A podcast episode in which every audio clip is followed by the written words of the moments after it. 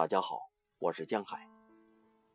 今天为大家带来：我为什么要求你读书？那天我问你，你将来想做什么？我注意到你很不屑于回答我这个问题，所以跟我胡诌一通。是因为你们这个时代的人对未来太自信，所以。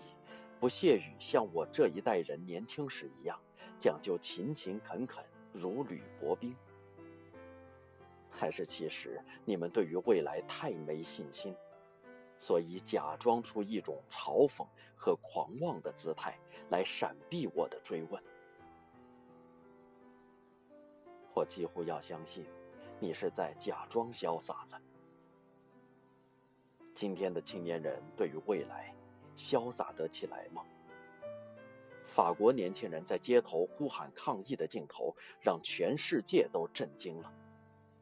这不是上世纪六十年代的青年为浪漫的抽象的革命理想上街呐喊，带着花环，抱着吉他唱歌。这是二十一世纪的青年为了自己的现实生计在烦恼，在挣扎。从我的二十一岁到你的二十一岁，人类的自杀率升高了百分之六十。你刻意闪避我的问题，是因为二十一岁的你还在读大学的你，也感受到现实的压力了吗？还记得我们在德国时遇见的那个画家提摩吗？他从小画画。在气氛自由、不讲究竞争和排名的德国教育系统里，他一会儿学做外语翻译，一会儿学做锁匠，一会儿学做木工。毕业后找不到工作，一年过去了，两年过去了，三年又过去了，现在应该是多少年了？我也不记得。但是，当年他失业时。只有十八岁，今年他四十一岁了，仍旧失业，和母亲住在一起。没事的时候，他就坐在临街的窗口，画着长颈鹿。在他笔下，长颈鹿的脖子从巴士顶伸出来，穿过飞机场，走进一个正在放映电影的戏院。他睁着睫毛长长的大眼。盯着一个小孩骑三轮车，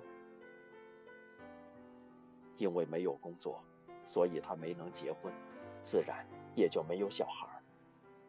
事实上，他一直过着小孩的生活。可是他的母亲已经快八十岁了。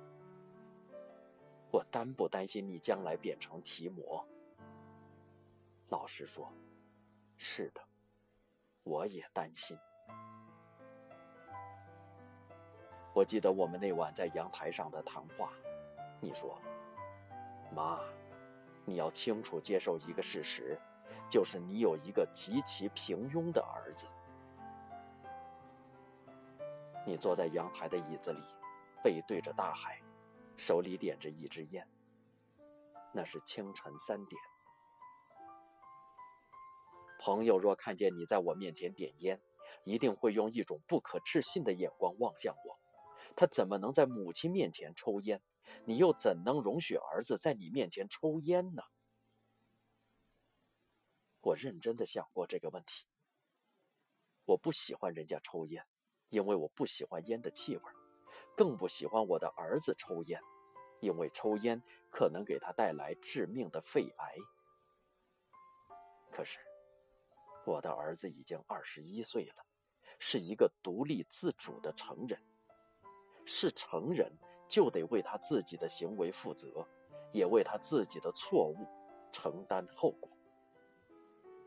一旦接受了这个逻辑，他决定抽烟，我要如何不准许呢？我有什么权利或权威来约束他呢？我看着你点烟，翘起腿抽烟，吐出一团青雾。恨不得把烟从你嘴里拔出来，丢向大海。可是我在心里对自己说：“请记住，你面前坐着一个成人，你得对他像对待天下所有其他成人一样。你不会把你朋友或者一个陌生人嘴里的烟拔走，因此你就不能把眼前这个人嘴里的烟拔走。他早已不是你的孩子，他是一个别人。青年的成长是一件不容易的事，大家都知道。但是，要抱着你、护着你长大的母亲学会放手，把你当某个程度的别人。也不容易呀。你哪里平庸了？我说，平庸是什么意思？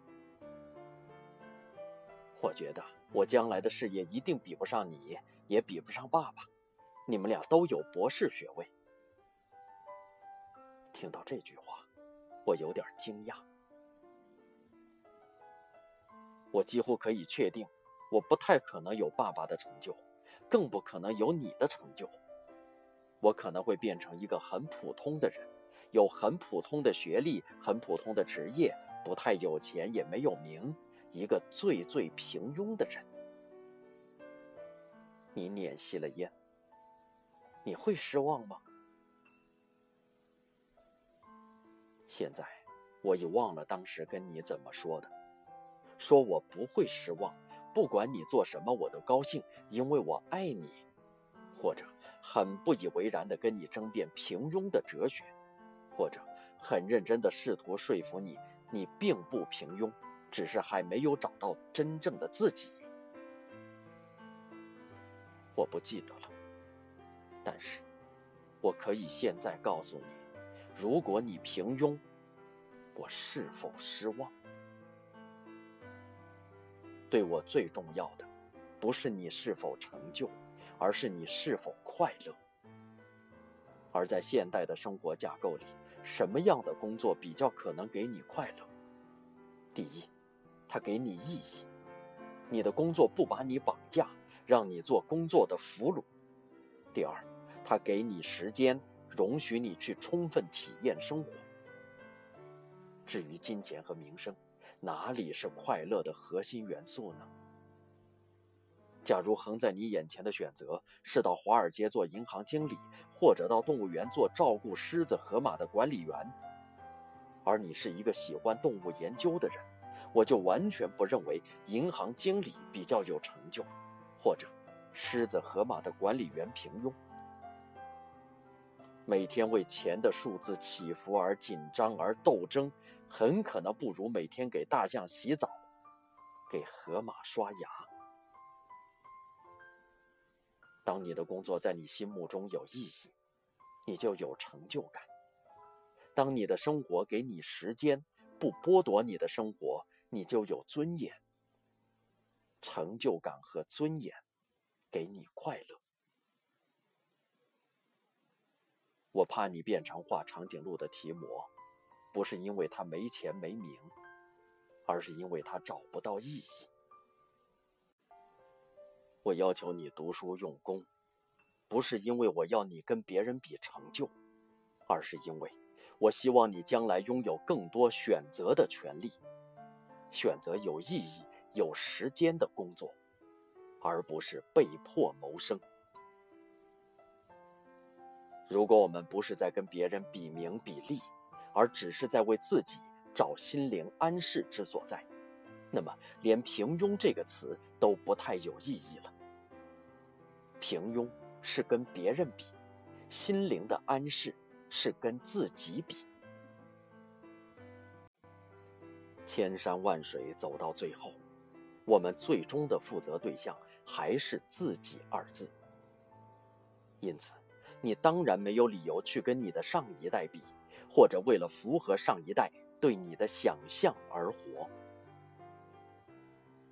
同样的，抽烟不抽烟，你也得对自己去解释吧。